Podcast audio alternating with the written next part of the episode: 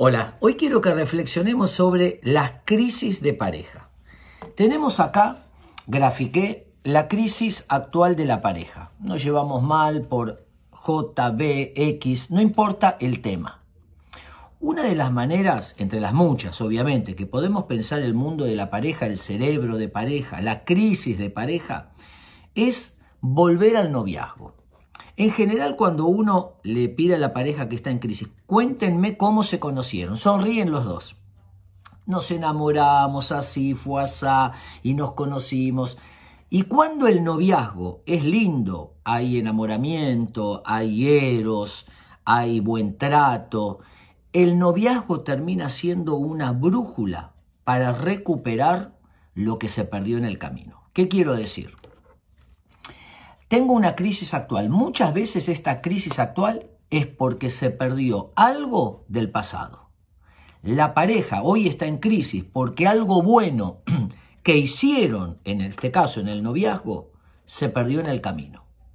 Entonces uno, una manera de pensar es ver, ir, volver a ir al noviazgo. Cuéntenme cómo era el noviazgo. Bueno, salíamos, nos escuchábamos, lo que fuese. Estos roles estos roles que teníamos, tareas que teníamos en el noviazgo, se fueron perdiendo con el correr del tiempo. El desgaste, los chicos, el trabajo, lo que fuese.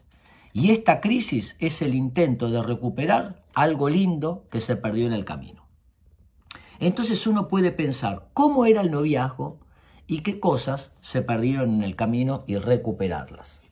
En general, aquello que más nos atrae del otro es aquello que se pierde en el camino. Y al sentir que se perdió esas cosas tan valiosas que nos atrajeron, ahora sentimos un gran vacío.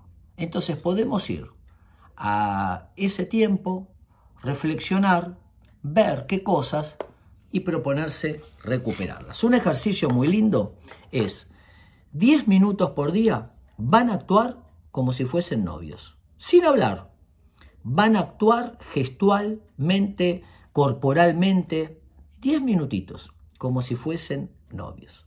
Muchas veces las crisis del presente es porque se perdió algo del pasado. Y si volvemos a ir al pasado y logramos identificar cuáles son, tal vez de a poquito podemos recuperarlas. Espero que les sirva.